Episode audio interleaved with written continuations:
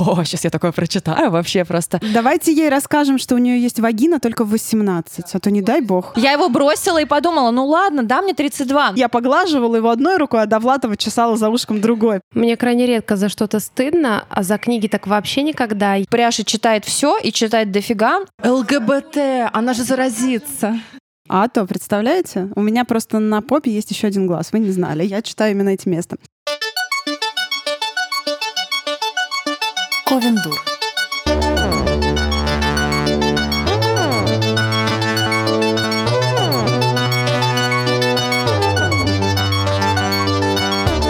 Всем привет! С вами наш окололитературный подкаст в режиме стендапа Ковендур, и я, его самая крутая ведущая Евгения Спащенко. С нами также Марина Казинаки, Чуть менее крутая. Саша Степанова Вообще почти не крутая. и Ольга Птицева. Который скоро выгонят отсюда.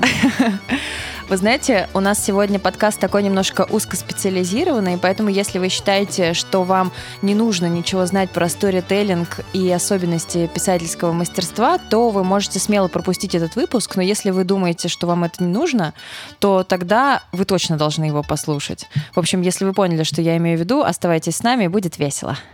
На самом деле мы очень рады э, любым рекламным предложениям. Мы мечтаем записывать просто каждую неделю партнерские выпуски. И сегодня, в общем-то, можно считать, что выпуск партнерский. Просто э, заказали нам его мы. Мы сами. Потому что выпуск этот посвящен грядущему курсу писательского мастерства от Ковина Дур, на котором мы будем говорить про подростковую литературу. Спасибо за это Creative Writing School. И уже все ближе и ближе. 14 октября мы запускаемся. Закончился творческий конкурс, идет набор в группу. Словом, дело кипит. И мы очень хотим сегодня поговорить про программу нашего курса, пообсуждать вообще про Янг и Дал то, что еще мы не обсуждали. С легкой руки директора очных курсов CVS Ирины Жуковой мы делимся с вами промокодом на скидку в 15% на участие в нашей YA-мастерской. До 1 октября включительно подайте заявку по ссылке в описании подкаста, нажмите «Оплатить» и в окошке для промокода латиницы введите «Ковендур CVS» без пробелов. До встречи на курсе, дорогие коллеги! Мы еще встряхнем этот сонный рынок прозы для молодых взрослых. А у меня вот сразу вопрос родился. Давай.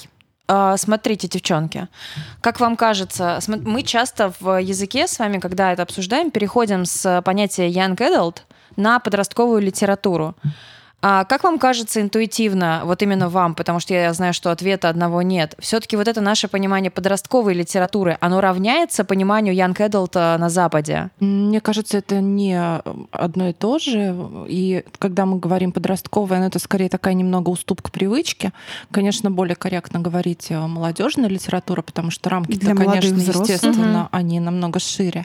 Но как-то так закрепилось у нас, что ли, в языке и в сознании, что Young Adult — это именно подростковая литература, хотя, разумеется, это не вполне корректно. Мне кажется, на Западе эти понятия как раз вполне могут совпадать, потому что у них возраст подростка, он больше, До чем у нас. 31 года. Нет, подросток это, да, 19, потому что это тинейджер. Ти- Тинейджер, да. У нас все же как-то исторически сложилось, что когда тебе 19, ты часто слышишь, что ты уже взрослый состоявшийся человек. Мгм. И интуитивно, внутренне для меня подросток это ну вот лет до 15-16 это переломный момент. Я сейчас не говорю о каких-то рамках, вот мне так кажется. Мгм. И поэтому, да, у меня возникает противоречие, когда я слышу о подростковой литературе и о Young Adult. Young Adult — это как, как будто такое органичное продолжение. Потому что, да, я бы как-то сама вот по ощущениям отнесла книги Young Adult э, к возрасту до 25 лет, хотя, с другой стороны, вот пока ты сейчас говорила, я обдумывала свой ответ, а чем книги до 25 лет отличаются от книг до 35 лет или до 45 лет? И опять Ничем. как будто бы мы возвращаемся а, к тому же пониманию, что хорошо написанная крепкая книга, да, она а, подходит для любого возраста. Маленькая проблема только в нашей русской литературе состоит в том, что книг о таких совсем актуальных и ярких вопросах, которые волнуют именно подростков, действительно, наверное, вот как ты сказала, Жень, 15-16 лет, да, их вот нет. Да, там их, пустота. Их, их, их как будто бы мало. Они либо какие-то сказочные, фантазийные, детективные и так далее, либо, либо дальше уже взрослое вот это идет. И я до сих пор, несмотря на то, что я являюсь теперь мастером э, этой э, мастерской э, писательского курса для людей, которые хотят писать молодежную литературу, я не могу себе ответить пока что до сих пор на вопрос, как же вот это делить. Мы пока готовимся, уже начинаем готовиться к лекциям в нашем курсе. Я там начинаю шерстить всякую информацию, всякие там статьи, а, книги, посвященные в том числе и Young Adult. И это супер интересно, потому что никто не может однозначно назвать рамки возрастные. Говорят, э, ну давайте будем думать, что, например, это для подростков и молодых людей от 12 э, до 20. Но подождите, если брать э, книги с маркировкой 18+, которые все равно относятся э, маркетологами издательств, э, книжными магазинами, книготорговцами, да, там, и, собственно, самими читателями к Young Adults, но они относятся 18+, то есть они вот этот вот э, сегмент, который 12, от 12 до 18, они его убирают. Но да, книги отрезают. продолжают относиться к жанру. И 20. А когда э, читается эта книга также интересна там 20-летнему, 25-летнему, там 30-летнему. Почему тогда такая граница получается? Смотри, э, и э, многие, кто пытается вообще разобраться в методологии этого жанра, они э, все-таки ратуют за то, чтобы э, жанровые, э, возрастные рамки этого жанра были расширены. Что пусть э, нижняя граница будет выхода из middle grade, да, там 12 лет примерно, и 14, уходит 12-14, да. И да, там 12 плюс, значит 14 и уходит там от 14-15 до, допустим, 30 35. То есть мы выхватываем подростков и вот этих молодых взрослых, потому что, в принципе, проблемы и э, тематики, тренды и вообще возможность даже э, в качестве как покупателя, как потребителя, она очень где-то там рядом стоит. И выходит, что эти книги, они прекрасно вот читаются там от 15, 16, 14, 15 до там 30, 35 даже, потому что, ну, как-то вот так это все.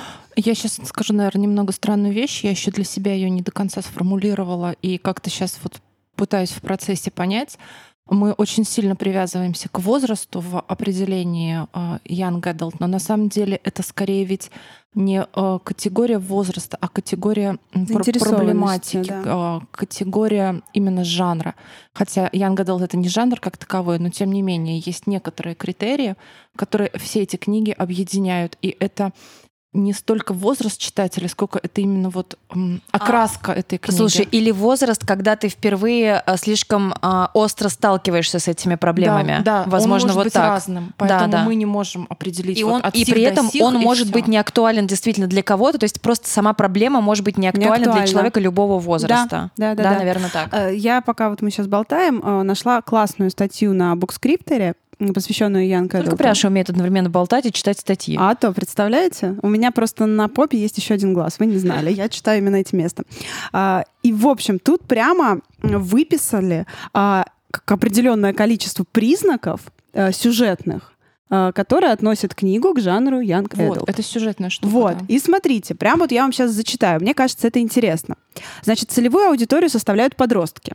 Вопрос, какой возрастной ценз у подростков, остается открытым, потому что если это сравнивать зарубежный и наш, мы, к нашему еще законодательство. Да, я просто вот не согласна про подростков. Вот, вот это, Сразу. да. No. Главный герой подросток. Nine. Nine. Я тоже Посыл не книги нацелен на подростков, разговор идет на равных. Ну, может быть, да, может быть, нет. Санч, что думаешь?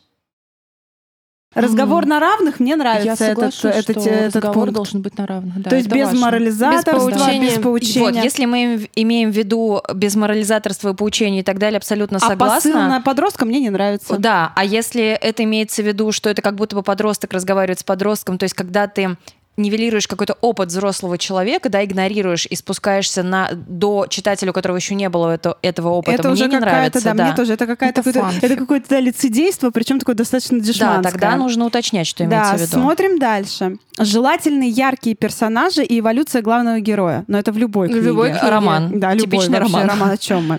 Темы и проблемы, отражающие опыт подростков и интересующие их. Да, но у них огромный спектр тем и Разные проблем. про- То есть, если это подростки. человек, который, не знаю, эмигрант, это будут одни темы. Если он в ЛГБТ-сообществе, другие. А может быть, у него просто родители не обращают на него достаточно внимания. Это третьи Нет, темы. ну послушай, принято же выделять все-таки некоторые именно темы, которые актуальны именно в этом возрасте и не актуальны, скажем, в нашем возрасте. Например, там школа, да, отношения Ну, буллинг в со школе, да, да. сверстниками, да, То есть есть какие-то вот такие моменты, которые именно только туда бьют. Слушай, а, а- получается, а нас уже нет. То Да, есть тогда, как я это сказала, есть. да, когда, наверное, человек впервые сталкивается с этими Когда проблемами, самая либо острая супер вот эта вот Ну, тогда это и в необходимость. детск- детских Детских, книгах да. мо- может быть. Да, это Да. может быть. детский. Окей, Хорошо, ну то есть и да дальше. и нет. Да, Да, в любом дальше. случае, но не только. А среди популярных тем — любовь, мир взрослых, поступки их последствия, принятие себя, общение со сверстниками и другие.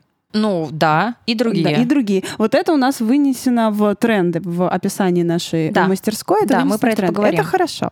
Книги могут быть любого жанра, но есть ряд особенно популярных. Ну, особенно популярных, да, ну, в смысле, о, это многожанровое, вот как ты правильно сказала, Да, это многожанровое такое соединение, все в одну вот э, Чан, Янка Далта, там Ну всё, вот, всё, да, всё. смотрите, что мне не нравится. Я быстренько влезу опять. Ага. А, Young Adult — это не жанр.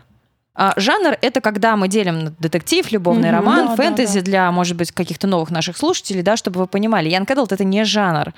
Это вроде как бы книги, ориентированные на людей определенного возраста. И опять мы возвращаемся к этой проблеме, какого возраста и почему именно им.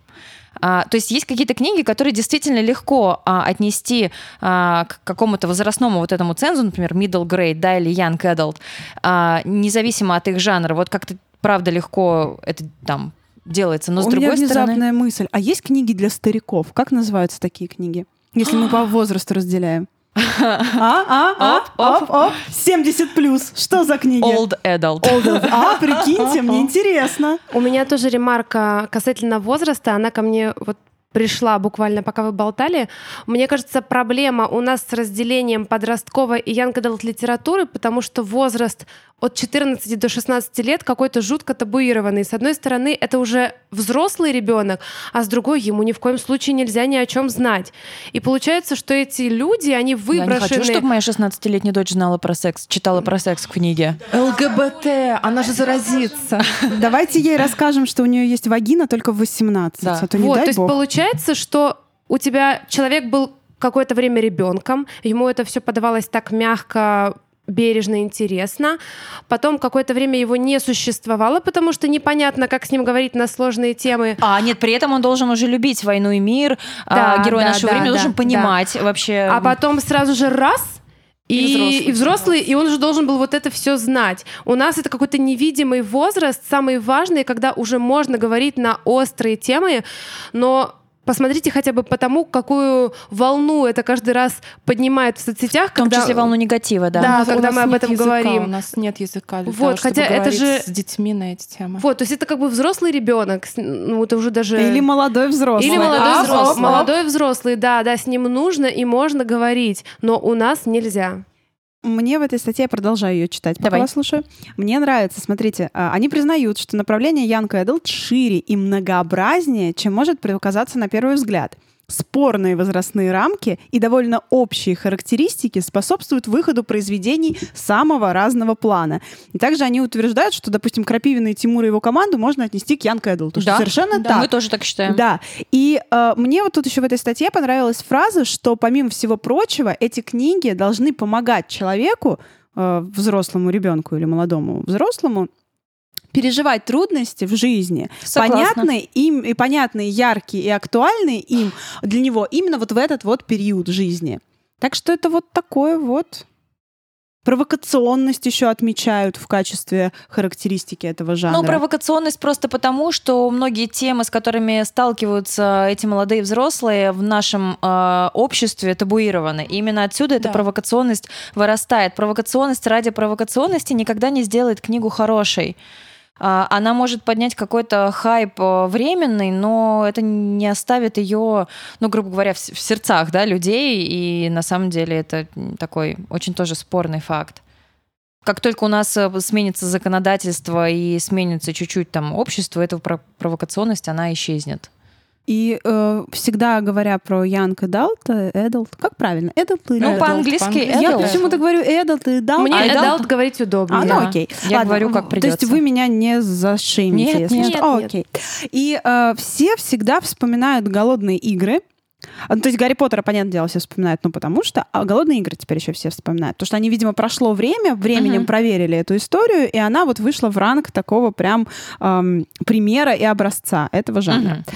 А, и все их вспоминают как в благодатной положительной коннотации, так и в отрицательной. Что как бы вроде бы это такая подростковая книга, в которой вот очень все понятно, и вот э, по нарративу все очень легко и взято откуда там из 200 мест одновременно. А с другой стороны, это книга, которая кроме нарратива имеет в себе достаточную глубину э, смысла, которая, эта глубина позволяет этой книге быть интересной не только для подростков, людей, которые э, в, в силу небольшого жизненного опыта э, считывают только нарратив, но и взрослым людям эту книгу читать тоже интересно, потому что она увлекательна нарративом, но имеет в себе некий э, смысл, там, политический, социальный, который привлекает людей, которые могут его, собственно, читать. Угу. Мне кажется, это, в общем-то, ответ на вопрос, почему а, Young Adult, Adult, он... Я теперь буду себя повторять постоянно, поправлять себя постоянно. В общем, почему YA а, популярен а, настолько а, и среди подростков, и не среди подростков. И почему нам так сложно в эти границы считать? Потому что это, если по-настоящему хорошая книга, то кроме вот этого понятного нарратива, она имеет с собой, под собой какую-то вот глубину, позволяющую ей выйти угу. за возрастные рамки, вот шире не придумаешь. Ну, кроме того, давайте не будем забывать о том, что этот жанр может быть не жанр. Young Adult может быть так популярен у нас среди взрослых людей, потому что они не пережили этот опыт, который им нужно было пережить в подростковом возрасте. Я знаю достаточно взрослых людей, которые читают с удовольствием янгадалтовские книги, и это их основной рацион. И я понимаю, почему. Потому что в свое время они не смогли высказать, не смогли допрожить, у них не было положительного опыта, и им это нужно. Видимо, пройдет еще какое-то количество лет, пока они закроют эту дыру в своем сердце. Не хватило. В да, время да, да, да. Поэтому я уверена, что в, в том числе у нас так популярны книги янгадалтовские. А давайте поговорим еще вот о чем.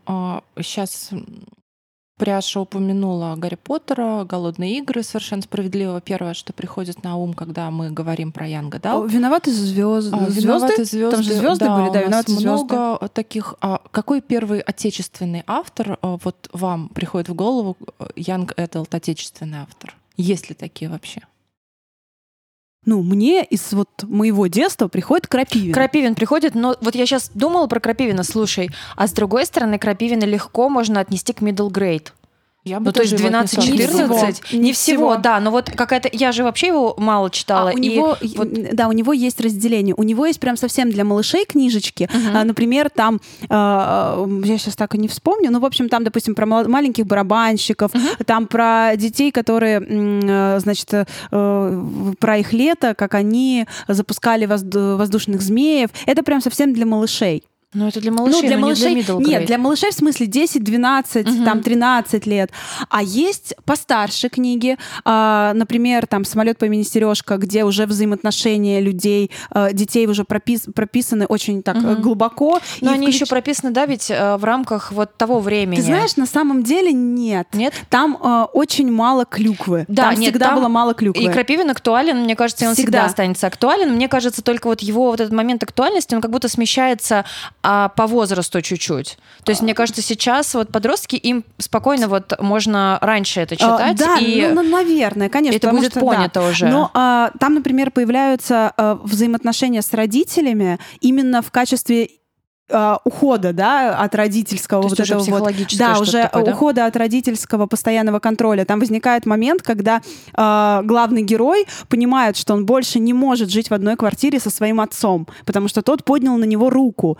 И мы на протяжении всего всей книги очень сопереживаем И потом возникает момент такой прям катарсиса, когда мальчик прощает своего отца. Он прощает его, потому что он понимает, почему тот так поступил, что ему, у него тоже mm-hmm. очень тяжелая жизнь. И вместо того, чтобы находиться в постоянной агрессии с друг другом, они пытаются найти mm-hmm. какой-то общий язык. И это уже такая прям, да, книга, вот, вот она уже для постарше. И есть прям совсем взрослые истории, например, вот «Гуси-гуси, га-га-га», которые я советую прочитать нашим будущим студентам в CBS. Это уже антиутопия, причем совершенно такая законченная, сильная и клевая, и главный герой там взрослый мужчина. Мне очень нравится название этой книги, потому что оно вот по а, современным а, как бы правилам создания названия для книги да, да, продажного, да. оно вообще не говорит о том, что это антиутопия, что это для взрослых да, и так да, далее. Да, это да. очень клево. И там уже взрослый человек, главный герой, и все строится на его взаимоотношении с детьми, но у него в бэкграунде жена, с которой они э, долго жили вместе, она его не любит, и он ее тоже, дети, которые выросли, uh-huh. он им не нужен,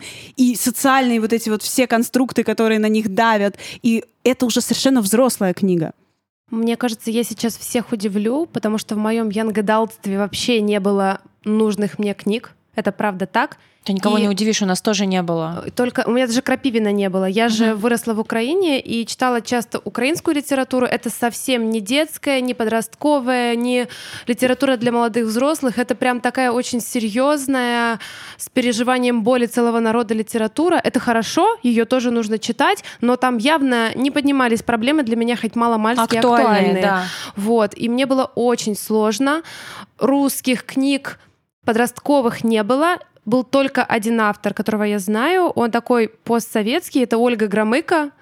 Да, Она да. пишет фэнтези, да. у нее в том числе есть такие подростковые книги, есть более взрослые на аудиторию помладше, но в целом это правда один автор, который вот я могу ее вспомнить. Я правда очень поздно ее прочла, поэтому самые такие книги для возрастной категории 15 плюс мне уже не зашли. Я не смогла их читать, они слишком были детские, слишком такие сложно было. Ну вот в целом больше вообще никого не могу вспомнить. А, кто я мне сейчас попался. хочу вернуться именно тогда, получается, в свою юность и про это сказать, ну, потому что, я думаю, это важно озвучить, так как среди наших слушателей действительно много наших ровесников, и вот это поколение 30+, все-таки несет какие-то а, коды общие. И а, когда я была в этом возрасте, если говорить о русских авторах, я не знала Крапивина. Я mm-hmm. действительно выросла без Крапивина. Так получилось, несмотря на то, что у моей бабушки была огромная библиотека и было очень много всего интересного. Я читала тоже взрослые книжки. У меня не было книжек таких вот э, такого порядка. Но я очень ярко помню, как э, сейчас я, правда, не помню, в 11 или в 10 классе его проходят э, как подействовал Бунин с его темными аллеями, когда первый раз ты в литературе встречаешься с более-менее на вот по той литературе школьной, честным и э, телесным описанием, вот таким эротизированным описанием, при том, что это вроде как бы и прикрыто с одной стороны, ну прикрыто в тех рассказах, которые проходят в школе, школе а когда ты да, открываешь дома этот томик, просто. да, и когда э, я действительно его прочитала, и мне не казалось, это не было такое чтение, о, сейчас я такое прочитаю вообще просто, и я вдруг поняла, что ой, это, это же прекрасно, это все нормально, это тело, и вот так происходит, и а, вот такая любовь, и у меня, у меня прям случилось принятие всего, а, все вот, всего, что со мной происходило, с помощью вот такого автора совершенно не детского, совершенно не подросткового, но потому что такого автора, который а, очень честно и очень так вот не стесняясь говорит, да, о таких вещах, а, о которых как-то в той вот школьной программе часто Э, вокруг да около говорилось, когда ты даже толком понять не можешь, что там произошло. Что там, где, куда, и произошло и ли вообще. Да, а именно про чувственные переживания как-то говорилось мало. Вот. И вот мне помог он, потому что я думаю, сейчас мне не очень честно будет говорить про современных авторов, так как э, из-за того, что по ту сторону реки это прям Ян uh, Эдалт, такой типичный. Uh, я много знаю авторов, но хотелось как-то своим опытом поделиться. Как говорится, и тут царица понесла. Я все время Чё, думала, куда, кого, куда кого, понесла? зачем она понесла, куда она его и почему она уже в бочке плывет по морю. Да, ну слушайте, например, а, Руслан и Людмила вообще супер прекрасная эротическая повесть, но она напи- э, поэма, но она написана таким образом, что в том возрасте, когда а, мы ее читаем впервые, это тот возраст, когда вообще непонятно, ну, что там происходит. В тот момент, когда она писалась, для них это было верхом пошлости. Ну это же как и сказка о Салтане, собственно, да, которую я вспомнила. И тут она понеслась. Боже мой, в приличном обществе, ну что же ты делаешь, Саша. Да, ну и то, что там э, крадут эту Людмилу, значит, во время прям вот как бы всего, всего самого интересного. Я узнала об этом вот во взрослом возрасте. Я думаю, в смысле во время самого интересного? А Это чё ж просто было-то? пир же был просто свадебный. Э, А а, что, не сегодня пир? Я такая, ну-ка, надо перечитать. Такая, ничего себе. Ну, то есть, вот как бы, э, когда это должно прийти, оно не приходит, к сожалению, не приходило. И поэтому вот интересно, что происходит сейчас. Я просто сейчас, да, еще раз вернусь к Крапивину. Ох, если нас э, слушает мироздание, сделай так, чтобы этот человек жил долго, долго, долго, и я прям вот посылаю в Екатеринбург все свои лучи добра ему.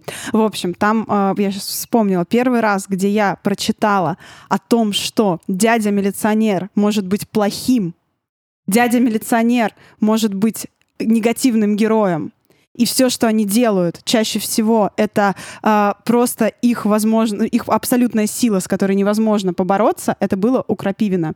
Там есть такая прекрасная детская, ну подростковая получается повесть. А, у них у него все такие названия типа а, дом, э, синий дом на Садовой, что-то там типа того. Не заподозришь даже Вообще, дядю а милиционера там, плохого да, там. там в этой истории девочку а, выгнали, отстранили от школы, потому что она с милиционером а, спорила, потому что тот пытался мальчика из приюта э, ну, он хватал его за руки, он его ударил, и они, вот эта компания детей, встряли за этого мальчонку, Потом, и потом узнали, что в этом приюте творятся какие-то жуткие дела, что детей не кормят, привязывают, бьют.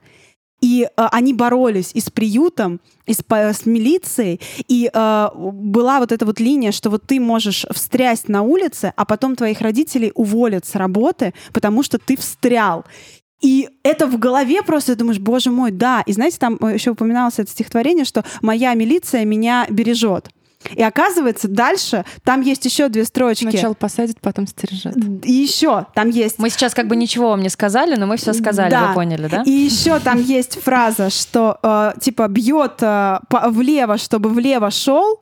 Э, Бьет поправо, чтобы влево шел, вот же как хорошо. Что-то в этом теме, я не помню точно, что-то вот в этом. Прекрасно. И ты понимаешь, что в то время человек в, там, в конце Советского Союза писал для детей, для подростков и говорил с ними настолько честно, что просто ну, это вынос мозга. И там есть момент, когда милицейский, э, ну, милиционер, а он э, преследует мальчика, потому что э, хочет э, его, ну, он из детского дома мальчик, и он хочет его вернуть там, где его избивают, этого мальчонку в этом детском доме. А он его хочет вернуть, потому что у этого мили- милиционера, у него начальник. И у этого начальника жена глава вот этого детского дома. И он боится, что это все вскроется, и там будут проблемы по службе. И он преследует этого мальчика, и этого мальчика к себе прячет священник. И священник еще бывший из Афгана, военный. И это вот так вот все вместе, и он прячет этого мальчика. И когда вот совсем недавно в Москве во время разгона митинга а, вот этих а, ребят Итальянский прята- священник, да, прятали, через храм прятали проводил. в храме, я это прочитала, и у меня в голове, знаете, прям выстрелилось. Я думаю, боже мой, я в подростковом возрасте читала об Где-то этом. я это видела уже. И это настолько приближает Крапивина уже очень-очень пожилого человека. Ему уже больше 80 лет. Он живет там в Екатеринбурге, уже очень-очень старый дедушка.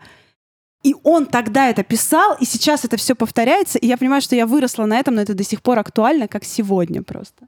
Да, это, наверное, о том, что действительно талантливые, гениальные книги, они такие немного пророческие. Честные, И, Саш, в первую а, очередь. и Честные, в моем детстве книги. был а, Крапивин, в моем детстве были его книги, мне их а, дарили родители. Я прекрасно помню книгу Лоцман, которая, наверное, самая Боже, я щас первая заплачу. книга. Да, она произвела на меня какое-то жуткое впечатление на тот момент. Э, Там была в том числе и тема буллинга. И для меня это было, конечно, все как человек далекому от буллинга, как какой-то новый, совершенно другой жуткий мир других детей и других взрослых, и а, другого города, и такой немного портал куда-то в какой-то ужас, в который я никогда не хотела бы попасть, но тем не менее. А, Что касается современных авторов Young Adult, ам, Лично я вот пока вас слушала, я пыталась вспомнить, где же у нас вот эти книги, которые действительно супер популярны, которые экранизируются, которые читают все, которые выходят сериалами. И я понимаю, что их, наверное, у нас пока что нет. И в том числе, когда я говорила с одним человеком, который имеет отношение вот к поиску сценариев для кинокомпании «Среда», а, и я услышала такую вещь, что в данный момент у нас нет интереса книгам Adult к, как основам для фильмов, потому что мы на эту аудиторию не ориентируемся, потому что это не продается. Э, непонятно, почему у нас такая ситуация вообще складывается и с книгами, и с фильмами. Ну, такое чувство, что действительно у нас не продается, что потому это... что никто не предлагает, не продается, потому что реально не попробовали и не продается. Или пиратство. Да, не продается, потому что попробовали на чем-то неудачном, и это не пошло. Ну вот, вот да, не ясно, потому что... Ну, это вот какая-то да. для людей какая-то коммерчески неуспешная история. Точно Вообще, так же разговоры, которые там велись об экранизации когда-либо по ту сторону реки, с кем мы про это говорили, что а, а, эту историю нужно как-то перестраивать так в рамках русского кинематографа, чтобы она была интересна взрослым, потому что ориентироваться только на вот угу. эту молодую аудиторию и так далее нецелесообразно. Несмотря на популярность этих веб-сериалов, дорогих веб-сериалов иностранных, на у нас никто не, веб-сериалов, но и большого э, метра, в общем, Young Adult снятого да, там. Да невозможно ориентироваться здесь, не, ну, как бы замкнутый круг немножко. А мне кажется, что это все очень постепенно. Смотрите, сначала к нам пришли иностранные э, Young Adult книги. Прошло энное количество времени, они были популярны, популярны, популярны, потом появляются русские авторы. Которые они... делают вид, что они не русские авторы. Ну, ты сама понимаешь, как это работает, мне ли тебе рассказывать. Да. И а, проходит, да, проходит какое-то время, появляются они. А они. тем временем они с большой буквы О. А тем временем по, а, начинают активно появляться вот эти вот сериалы подростковые. Их запойно смотрят. Да, и, и э, иностранные книги у нас становятся более как раз провокационными. Я сейчас делаю кавычки руками, потому что сначала к нам пришли, конечно, на такие очень безопасные ну, темы. Конечно, про Истории, вампиры, да, голод... вампиры да. голодные игры. Несмотря на то, что действительно история там глубже, но она все-таки она такая, э, безопасная. Да, да, да, но у нее нарратив очень безопасный, да. в общем-то. И мне кажется, что это такой постепенный период, то есть как бы это очень постепенно все происходит, да? переход, да. То есть получается, что сначала это делается зарубежные, сначала книги, они подтянули русские книги, угу. потом сейчас зарубежные там сериалы, э, веб-сериалы, там Netflix, бла-бла-бла-бла-бла, и он должен рано или поздно хоть немножко подтянуть. Ну кто-то запустит успешный да, проект, да, да. конечно. А то сейчас смотри, что еще происходит. Зарубежные, а, опять же, трендсеттеры подтягивают интерес к нашей славянской славянской культуре, когда Молчи, выходят там грусть, эти книги, а потом молчи. у нас э, их переводят, и мы такие, М, какая у нас богатая культура. А что ж мы-то об этом не пишем? А давайте озвучим темы, которые мы э, написали, э, прописали к нашему курсу, когда э, люди скидывали нам свои синопсисы, э, участвовали в конкурсе на бесплатные места в нашем курсе, мы заявляли такие основные желательные темы, которые мы попытаемся как-то проработать на нашем курсе. Да. А, дело в том, что на сайте-то уже убрали это задание, поэтому надо придется вспоминать. Ну давайте подумаем. Примерно, примерно. Да, ну там, Нам не конечно, да, там, конечно, была а, тема а, принятия себя, поиска себя, буллинг, шейминг, взаимоотношения, суицид, суицид, взаимоотношения со взрослыми. Получили, да. да, отношения со взрослыми, отношения к смерти, принятие смерти близких, отношение к э, при, принятие вообще как бы смертности, конечности и пережить, э, как переживать переживается травма, э, как идет принятие какого-то там осознания и прочего. Да, ну травма, соответственно, может включать там психологическое, э, сексуальное, физическое насилие в том числе. Да, ЛГБТ-линия, пон... сказала Саша, но я не знаю, было слышно или было, нет. Было, было, было, было. Ну, вообще дружба, предательство, там, любовь, разрыв, э, поиск каких-то там партнеров, и вот это все тоже там и было. давайте расскажем, что когда мы заявили эти темы, это вызвало очень сильный негатив э, О, да. а, в соцсетях. Но, кстати говоря, не от людей, которые действительно по возрасту попадают в эти темы, а от людей более взрослых, ну то есть прям совсем от взрослых. Этих людей. Да, которые а, прямым текстом писали то, что они не хотят, чтобы подростки, их дети-подростки читали на подобные темы, а, потому что а, подростку нужно писать только про хорошее, доброе и светлое, чтобы вот он вырос правильным, хорошим, добрым и светлым. А если про эти темы не писать, то как бы якобы этих проблем и нет. А, ну, так если ли я это? закрою Расскажите, глаза, то я вас думаете? не буду видеть. Если вас не буду видеть, то вас не существует. Ну, примерно, Вот. да, такая логика. Ну, конечно, когда человек все равно сталкивается с этой проблемой, он, к сожалению, оказывается в пустоте, в одиночестве, потому что те другие уже отвернулись, и от него в том числе. И таким образом взрослые люди оставляют своих детей наедине с их проблемами, заставляют их решать их самостоятельно, испытывать стыд и вину за то, что с ними что-то не так. Это очень страшно, если вы сами сталкивались хотя бы с одной проблемой не только из нашего списка, но в целом такой социальной, вы понимаете, о чем идет речь, когда не стоит это озвучивать, стоит вот просто делать вид, что твои проблемы и тебя нет. Очень важно в этот момент сказать, как работает художественная литература в таком случае? Художественная литература никогда не сподвигает человека делать что-то, что он не хотел делать и что он делать не собирался. А, в книгах на подобные сложные темы, которые в том числе написаны для молодой аудитории, несмотря на то, что там будет стоять пометка 18+, и книга будет продаваться обернутая там в пленку, если вдруг она каким-то образом попадет а, к более юному читателю. В таких книгах, э, вот по моему опыту, сколько я их не читала, никогда не бывает призывов делать что-то противозаконное, а, что идет а, против общества и так далее. Книга чаще всего, то есть книга художественная, на самом деле, никогда ничему никого не учит. Вы сразу должны это запомнить. Книга не учит ни доброму, ни светлому, ни плохому, развратному и так далее. Литература вообще, в принципе, никого не учит. Она Если не должна не учебник, никому ничего. Да, она не должна. Но учебник это не художественная литература, mm-hmm. как раз и это в этом и разница. Книга задает вопросы.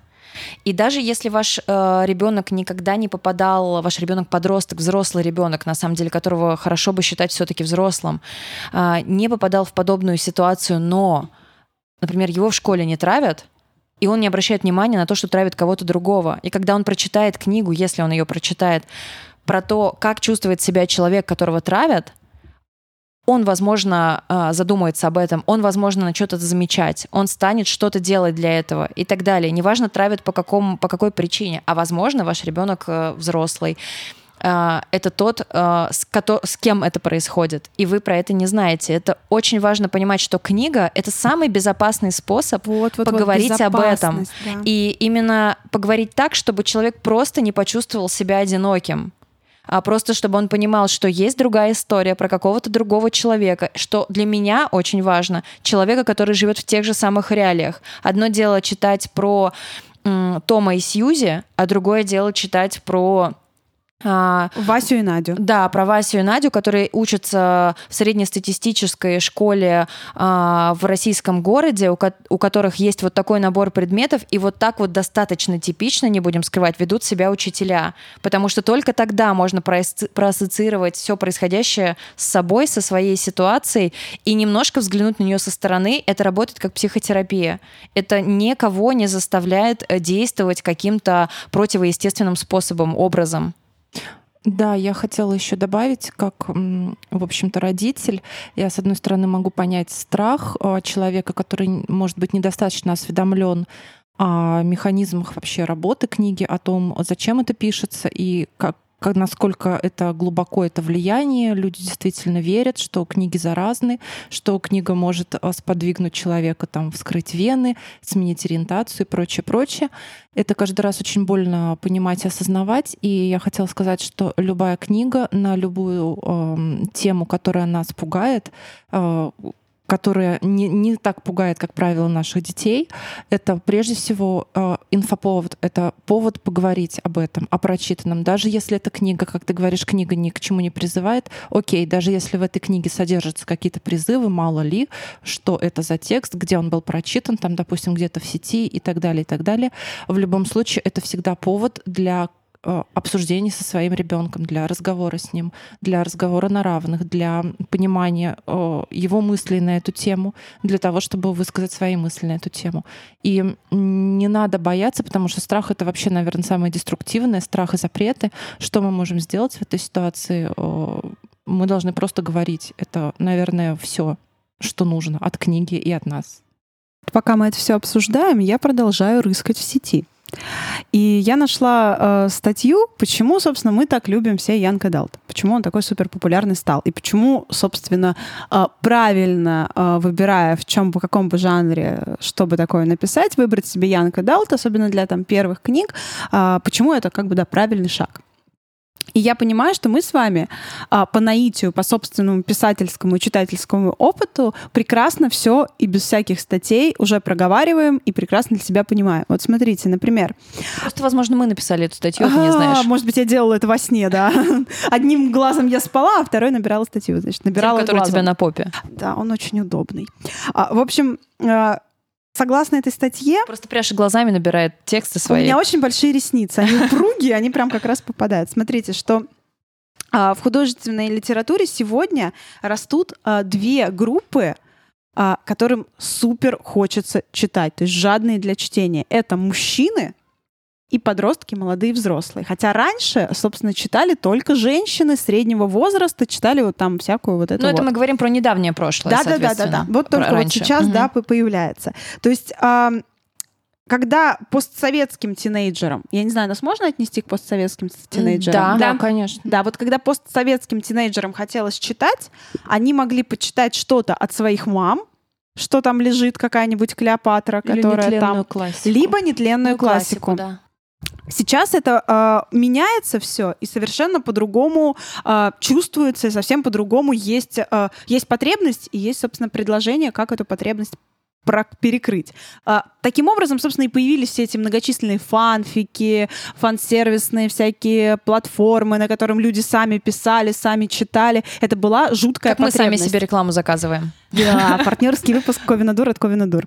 А, и Слава богу, сейчас издатели открыли глаза и поняли, да, нужно закрывать эту лакуну, что есть вот такая потребность, давайте уже ее закроем нашими многотысячными тиражами. Вот как бы это я сейчас говорю, наверное, про весь мир, многотысячные тиражи, но все-таки. Второе. Новое долгое детство.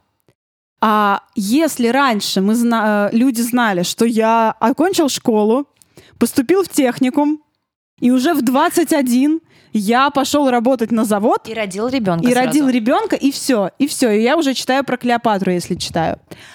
То сейчас это все не так что сейчас мы растягиваем этот период до комфортного себе состояния, когда мы можем находиться в таком несколько ветреном, свободном состоянии, а полном есть рефлексии. Вот определение, вот это кидал, когда ты в 30 лет еще растягиваешь. Да, чем да, выше да, да, уровень да. развития общества, Это я. тем дольше человек остается ребенком. И а, все фильмы а, Young Adult и, и книги Young Adult говорят, что вот это все подростковое, когда ты в поиске, когда ты пробуешь это, пробуешь это, ищешь ответы, много рефлексируешь, весь вот такой, это нормально, и это не значит, что ты инфантил, которого нужно сослать в соловки. У тебя все ок. И это тоже э, одна из причин, почему такие книги нужны прямо сейчас и нужны далеко не людям э, в 20 тебе это нужно, а когда тебе исполнилось 20, на следующий день тебе это уже все. Не Как пригодится. стыдно, как стыдно, оставь, брось. А многие и в 50 чувствуют себя молодо, чувствуют себя а, в находящемся в состоянии постоянного выбора, решения внутренних вот этих вот противоречий. И это круто, и это подогревает интерес к подобной литературе. Самое мо- мне приятное и классное, Young Adult больше не guilty pleasure. Тебе больше не стыдно говорить. А я тут, знаете, читаю «Голодные игры», потом у меня «Виноваты звезды», еще говорят, у Мариночки Казинаки вышла пятая книжка «В по ту сторону реки», не могу, хочу узнать, с кем будет э, Сева.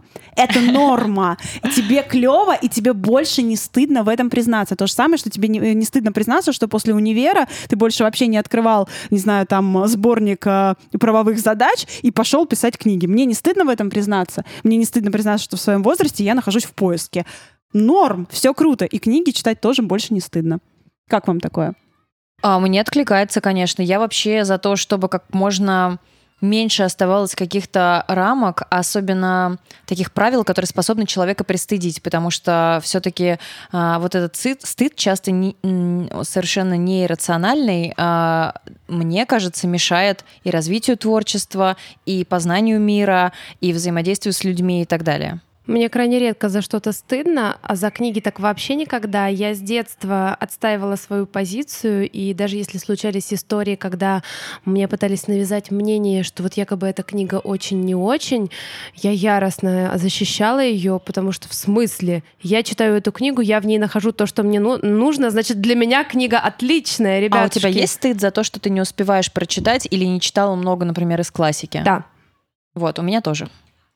Еще. Ребятушки, если у вас тоже, приходите к нам Да, на курс, потому что я вот сейчас. а, а, прям такой же представитель. Я Ой. на самом деле не читала всех вот этих вот тон, которые якобы нужно прочитать каждому а, уважающему себя Тут- тут интеллектуальному недавно было человеку. очень смешно. А, Мне Мариночка пишет, а, Пряж, слушай, а ты Платонова же читала? Вот как ты думаешь? Я говорю, погоди, стоп, стоп, стоп, я не читала Платонова. И у Мариночки случился когнитивный диссонанс. Она просто такая, Пряжа «Подожди, читала что всё». значит?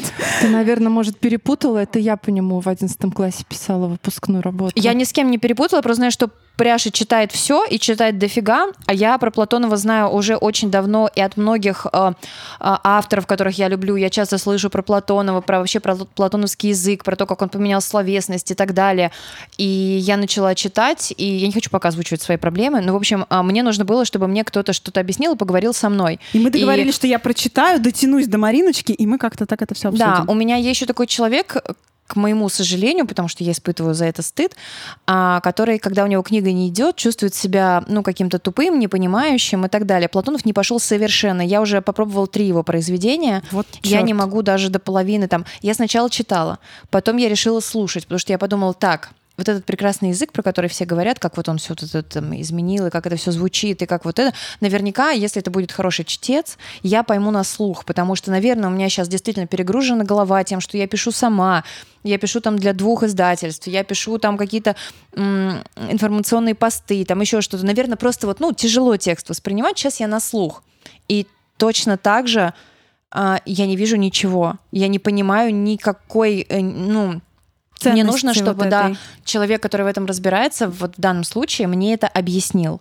Объяснил и сказал, куда смотреть, на что обращать внимание, потому что внутреннего вот этого ресурса и, наверное, вообще мозга мне сейчас не хватает на то, чтобы объять это самой. Я написала Пряше, думаю, ну так, кто Пряша все читает, она, блин, все читала, все знает. Я прям даже Сейчас я ей- почувствовала Да, я говорю, момент. так, Пряж, смотри, короче, уже читаю «Котлован», в общем, такая, такая тема. Она такая, воу-воу-воу, стоп, я вообще не читала. Я такая, что? Ты Тебе, не читала тебе стало Платонова?» легче? Тебе стало Да. легче? Слава Я его бросила и подумала, ну ладно, да, мне 32, но я прочитаю в 35 и, возможно, пойму в 35. Вот, все супер. А Окей. я в этот момент, знаешь, продрала глаза после... э, мы в Питере были в этот момент. То есть мне в этот момент я и Платонов были диаметрально противоположны друг от друга. Ерофеев зато. Да, Ерофеев был просто вот моя душенька. Он, он прям лежал у меня на груди, я поглаживала его одной рукой, а Довлатова чесала за ушком другой. Просто я лежу в Питере э, с похмелья. Я нахожусь на месте, ради которого я была рождена вообще. И тут Мариночка с Платоновым. Думаю, да господи ж ты, боже мой.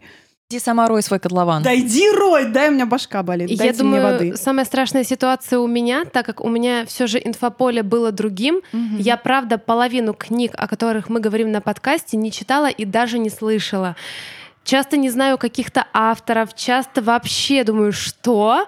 Ну, я себе иногда туда записываю в блокнот и такая, так-так-так, нужно посмотреть, нужно почитать, но времени не Но хватает. мой список в блокноте теперь меня тоже стыд вызывает, потому что он такой гигантский, что он просто стал еще одним источником. Я думаю, вырвать эту страничку и выкинуть. Я свой Начать тебе покажу, я больше, чем ты не читала, правда. Я больше не знаю. Ну, на самом деле, то, что вы озвучиваете, я тоже часто не читала, и мне кажется, в этом смысле очень круто обмениваться. И список, который мы рекомендовали для нашего курса, э, я читала на одну четверть. А я тоже. И самое интересное, что там встретилась еще одна книга, которая сейчас у меня идет очень тяжело, и я снова пытаюсь понять, почему это бездна Челленджера, при том, что я понимаю, что Мне это что это хорошая книга, и я пытаюсь не разобраться, читала. что не так. Я ее, ну то есть, знаете, я читаю несколько страниц и тут же нахожу какие-то дела, которые как бы очень в данный момент важнее этого чтения. И так происходит уже прям, наверное, месяц. Я на самом деле благодарю Popcorn Books за то, что они мне прям выдали целый, целую стопочку классных э, книг в жанре Young Adult. И вот на такие непростые темы, тема, э, которая о которой говорится в бездне Челленджера, это психическое расстройство. И я пока пытаюсь понять, что не так, что мне ставит вот этот внутренний Слушай, блок. а на какой из моментов? э, Просто книга там состоит как бы из двух сюжетных линий. Сюжетная линия, происходящая на гипотетическом пиратском корабле. Да, да, да. И, в линия- реальности. Да, реальности. Вот на какой Ну, корабль мне Корабль? сложно, да. Понятно. Ну, я был- понимаю, Да. как бы почему, как бы, но да, мне сложен корабль. Корабль то есть, тебе да. сложен, понятно. Да, я к нему сопротивление прям Мгм. испытываю. При том, что Ясно. сопротивление с обесцениванием я читаю и думаю, ну что за фигня, это бред. А потом думаю, так, так, так, Мариночка. Просто иди позанимайся делами, У меня а потом вернешься. а, возникало это ощущение про э, места с кораблем до середины. А потом во мне как будто что-то переключилось, потому что я вспомнила все свои корабли, которые приходили мне на ум в таком ну, я случае. это и подозреваю. Просто, видимо, у меня это не корабль, и что-то не срастается. Вот. Вот я вспомнила свои, в кавычках, корабли, и мне как-то все сложилось. И вот последнее, что я вычленила из этого всего, мы возвращаемся к важности Янга Далта, Эдалта, Эдалта. Господи, разрешите мне говорить так и так, пожалуйста. Разрешаю, как спасибо, хочешь. спасибо. В общем, что Young Adult, Young Adult — это терапия. И это уже прям выдано просто как данность, что на самом деле это возможность принять, во-первых, то, что все меняется, что мы делаем выбор, он окаж... может оказаться неправильным, мы переобуемся в полете, это все нормально и все хорошо, что наш мир настолько похож на антиутопию, что эти книги помогают нам находить свое какое-то место и хотя Строиться бы внутри себя научиться бороться с этим, хотя бы внутри, не делая ничего вовне, хотя бы внутри себя. Что нам а, помогает несколько отрешиться, что нам помогает принять все свои метания, что это очень круто, и и, э, и эти книги э, это э, такой безопасный способ поговорить о правда волнующих вещах, потому что на самом деле именно в подростковом возрасте, в возрасте молодых взрослых, мы без стыда можем говорить да, там, своих переживаниях, о том, что мы что-то очень остро чувствуем, в чем-то сомневаемся, сомневаемся в себе, видим в себе какие-то недостатки. И это как раз тот достаточно чистый и незамутненный вот этими всеми предрассудками возраст, когда мы откровенно говорим, что да боже мой, вот я не такой неправильный. А когда мы становимся старше, нам становится стыдно об этом. Говорит, ну что я как подросток, боже мой. А там это происходит, вот оно здесь, и сколько бы тебе не было лет, ты все равно переживаешь, что ты какой-то не такой, что-то с тобой не так, ты такой вот никчемный. И читая такие книги, ты принимаешь все вот эти свои никчемности. А может быть, мы быстренько озвучим программу нашего курса, если после всех вот этих наших внутренних метаний вы подумали, что ого, это очень интересно, может быть, я тоже теперь хочу писать э, книги для молодых взрослых. У нас есть э, программа, которую мы уже составили, э, которую мы уже описали э, на сайте Creative Writing School. Но мы, наверное, сейчас ее чуть озвучим. У нас будет 10 занятий, это 10 недель. Сейчас Женька будем комментить все. Да, у нас будет 10 занятий, это 10 недель. Мы будем заниматься по вторникам. Сейчас это уже было решено. А, с 19 часов а, по вторникам в библиотеке имени Тургенева. Это на Тургеневской. Собственно, очень сложно было бы, наверное, догадаться, но это на Тургеневской. Вот. И а, давайте вот прям вот скоренько. Ну, на пер- первое занятие у нас будет, разумеется, такое а, установочное. Знаете, помните, в универе всегда было первое занятие установочная лекция. Класс. И ты час. понимал, что ничего Да. хорошего. Ничего интересного там не произойдет. не Но мы будем говорить, собственно, на первом занятии о том, о чем мы сегодня с вами уже успели поговорить. Мы подумаем, почему это так популяр... такой популярный жанр. Жанр ли это? Какие возрастные ограничения? Какие актуальные темы? То есть вот сегодняшний наш подкаст — это такой а, сбор первой лекции нашего курса. Ну, только там еще будет, естественно, диалог с людьми, Там будет диалог, придут. и там мы постараемся дать обратную связь на те задумки, на те синопсисы, которые нам пришли в, во время конкурсного вот этого отбора, потому что, ну, наши э, студенты, наши ученики же все равно их присылали, и вот мы об этом будем разговаривать, это будет очень круто, мне кажется, потому что у меня супер много мыслей по теме того, что я успела прочитать. А, На втором занятии мы поговорим о том, как выбрать популярный жанр в этом вот направлении Young Adult, в котором мы хотим двигаться.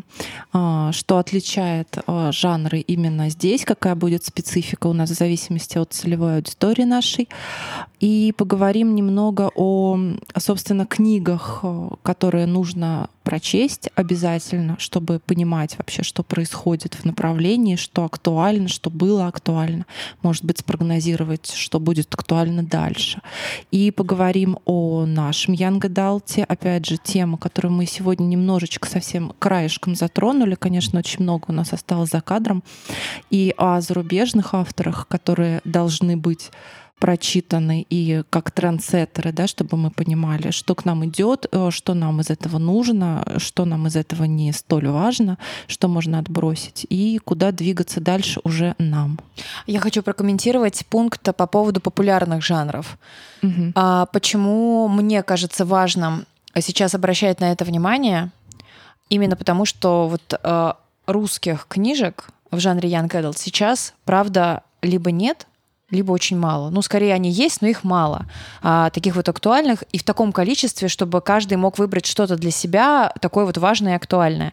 И поэтому важно обращать внимание на тренды, а, чтобы вот прямо сейчас максимально с этим прийти в издательство и выстрелить. Просто для того, чтобы большое количество людей, которые нуждаются в этих книгах, действительно смогли их заполучить. Не потому, что мы такие будем вас учить каким-то коммерческим ходам, а, чтобы 10 способов манипулировать читателем и издателем. У тебя вот. есть и... такие? Я хочу. Да, чтобы сдать там 100-тысячным тиражом. Это никому не нужно. В первую очередь нужен это, хороший текст, который останется навсегда. Вам. Но э, умение считывать э, актуальные темы э, это очень хорошее умение, которое в любом случае пригодится. Из этого вытекает э, тема третьего задания. Занятия — это идея вашей будущей истории, замысел и конфликт. Вообще э, разобраться, что есть идея, что есть замысел, чем это отличается от фабулы, чем это отличается от нарратива, это вообще такая штука, которая лично для меня была открытием, когда я пришла на базовый курс. И чем онлайн. отличается синопсис от аннотации? Да, боже мой, это тоже очень-очень важно. А, в общем, Э, для того, чтобы понять, о чем будет ваша будущая книга, для того, чтобы понять, что вы хотите в ней вообще рассказать, нужно, чтобы у вас была идея. То есть это общая мысль, главное зерно, которое вы будете нести на протяжении всей книги. И об этом нужно думать заранее. Это очень важно. Так же, как и важно понимать, какой конфликт будет двигать ваш сюжет. К сожалению, зачастую люди а, забывают об этом подумать перед началом работы и растекаются так по древу. Вот мы постараемся с этим побороться, и подумать, как же вот написать историю прямо вот сегодня, на какую тему, с какой идеей, с каким посылом, чтобы было интересно ее читать и подросткам, и взрослым, чтобы она была настолько захватывающей, что от нее э, не оторвутся даже ради новой серии на Netflix и вообще вот в этом вот мире клипового мышления, в мире, когда очень быстро все. Ваша книга была э, поводом э, выключить э, телефон хотя бы там на два часа в день и просто сидеть и читать. Как это сделать, чтобы это на самом деле так захватывало? Да, и эту же самую тему мы, в принципе, продолжим на четвертом занятии, которое будет посвящено сюжету и основам сторителлинга. Вообще сторителлинг, э, мы будем в таком классическом смысле э, говорить о нем по заветам э, Маки. А давайте, как вы думаете, нужен ли сторителлинг еще кому-то, а не только писателям, но и обычным людям? Ой, я думаю, очень нужен, потому что как бывший маркетолог, как пиарщик и просто как человек, которому иногда нужно заполучить чужое внимание, я понимаю, что это самый простой способ добиться его. Когда ты рассказываешь истории, ты можешь легко актуализировать какую-то проблему, ты можешь очень легко завладеть аудиторией. И самое главное, тебе, скорее всего, удастся сделать так, чтобы аудитория отождествляла себя с тем героем, о котором ты говоришь. И тогда легко будет объяснить им ту или иную идею.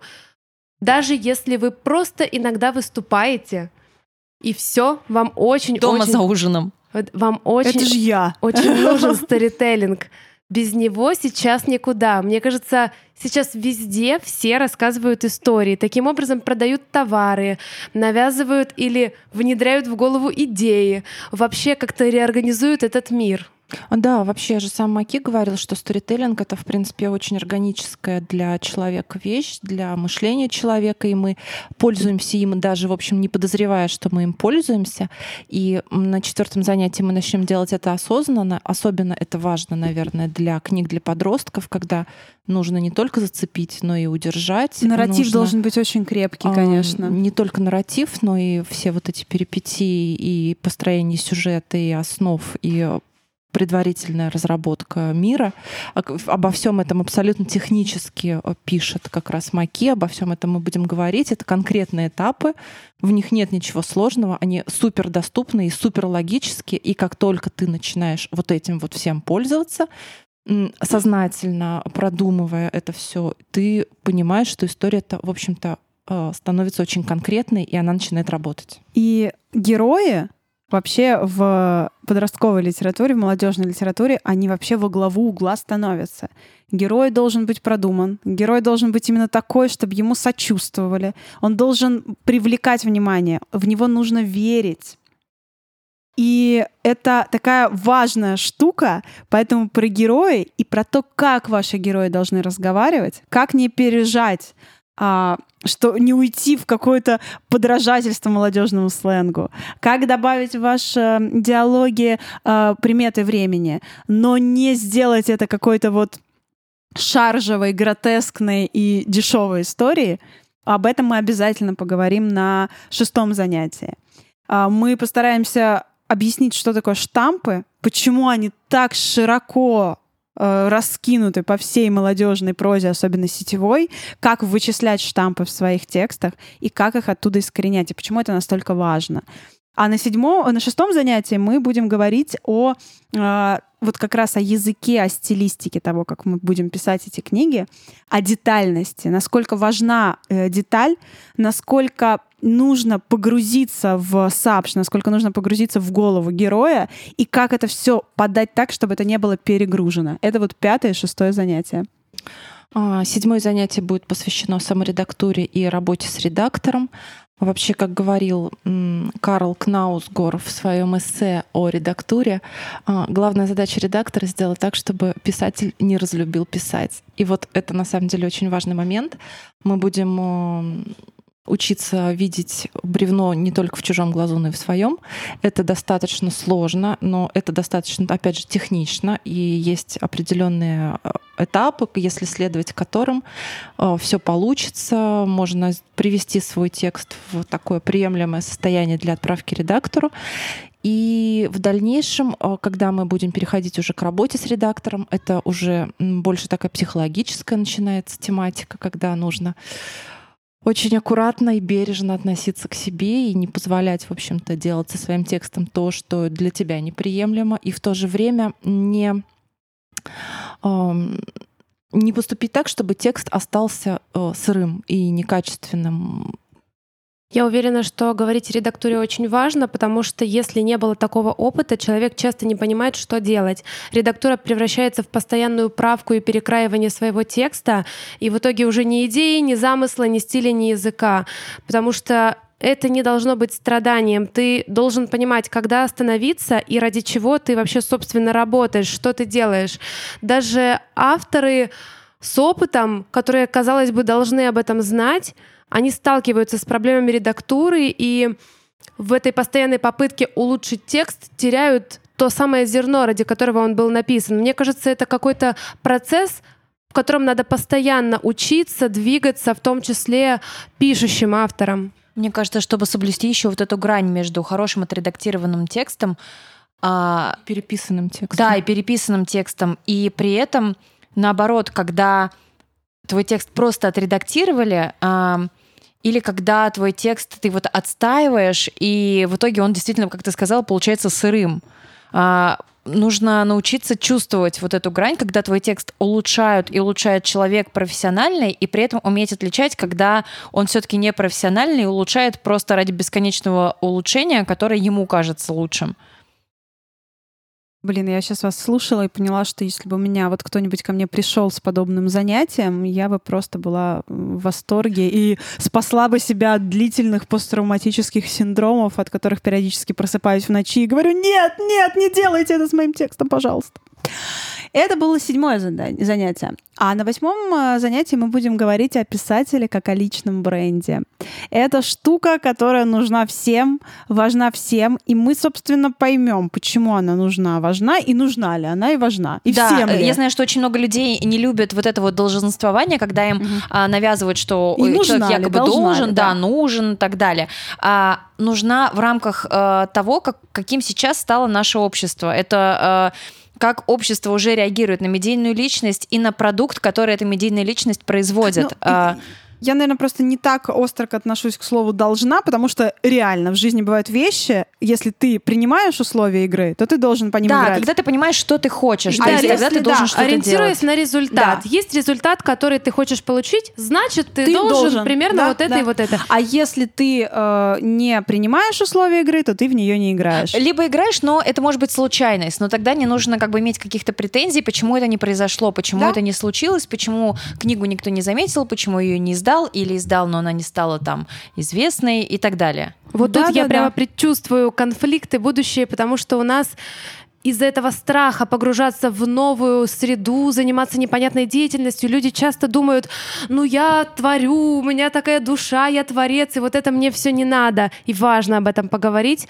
потому что надо. Потому что надо, потому что мы от этого не убежим, особенно если мы хотим ориентироваться на молодую, молодежную аудиторию, потому что она живет в сети, потому что ей нужен визуал, потому что она верит картинке. И если ты безликий а, Вася Пупкин или безликая Оля Винги Тураженко Щелкова и из себя ничего не представляющий, непонятно, кто ты вообще и какую привязку ты имеешь э, к, реальной, к реальности, то э, очень маловероятно, что твои книги э, им дадут шанс. Вот в чем дело. Им просто не дадут шанс, потому что у нас слишком много информации кругом. Поэтому будем говорить про позиционирование, про продвижение. Мы будем говорить о том, где искать аудиторию. Мы будем а, объяснять, почему нетворкинг всему голова сейчас просто во главе угла это все стоит, и ты ничего с этого не делаешь. И чем он отличается от того, чтобы просто прийти и сказать, прочитайте мою книгу, пожалуйста, Да, прочитайте. Ну, про- прочитайте. Ну, прочитайте, Ну, я же вам нравлюсь. Да, да. и почему это вот это как раз не работает. А, Будем рассказывать про м, премии для молодых авторов. Мы будем говорить про различные конкурсы, про то, как эко- окололитературные проекты очень помогают в жизни, и в том числе и Ковендур, и поговорим и про подкасты тоже поговорим обязательно. И это будет восьмое занятие. К девятому занятию мы уже гипотетически предположим, что наша рукопись завершена, и будем думать о том, что делать с ней дальше, и поговорим про издательство и сам издат, про платформы самоиздата, в которых мы тоже в свое время а, разобрались, и теперь можем рассказать об Набили этом. много шишек. Да, набили много шишек, и можем их передать вам совершенно безвозмездно. И также будем говорить о работе с издательством, а, о тонкостях, которые существуют в этом процессе, как правильно написать синопсис, и чем он отличается от аннотации, и как осуществляется рассылка рукописей в издательство в самотек, куда есть смысл посылать, куда нет смысла посылать, с нашей спецификой, с нашим жанром и с нашей целевой аудиторией. А, а, Будем говорить о- существующих сериях, которых, в общем-то, не, не неограниченное количество, они все известны, они все на виду, куда есть смысл идти, куда лучше не ходить, А, о том, что такое мотивационные письма, как и кому предлагать свою рукопись, как составлять сопроводительное письмо и прочее, прочее, и какие существуют вообще возможные проблемы, в, которые могут возникнуть в этой работе, и как их избежать, и посттравматических расстройств тоже. Ну а на последнем десятом занятии мы предположим, что вот моя рукопись стала книгой. Что делать дальше? И это, мне кажется, будет одно из самых полезных занятий, потому что на него мы пригласим не абы кого, друзья мои. Мы на нее пригласим Тату Анастасян, нашу дорогую, любимую Тату, которая главный редактор издательства Popcorn Books. А вы думаете, откуда у меня книжки взялись? Ага. И во время работы в АСТ она, собственно, была первым человеком, который начал издавать отечестве... отечественных- Немножечко серого кардинала. авторов, да, жанра YA. И мы поговорим о том, что делать, когда твоя книга вышла. Как сделать так, чтобы она не просто вышла и ушла. Э, Обсудим все эти боли. Обсудим маленькие тиражи, большие тиражи. Обсудим взаимодействие с издательством не на этапе, когда я стучу вам в дверь, пожалуйста, впустите, а на этапе, ну вот, я вошла, а что дальше? Мне кажется, это тоже очень важная штука, и о ней лучше знать на берегу, до того, как ты в это все ввязался. И если вам кажется, что у Пряши что-то с дикцией, то вам не кажется, дорогие, потому что мы на кухне у Мариночки Казинаки, и она уже достала прекрасный, ароматный и очень вкусный пирог из картохи с грибами.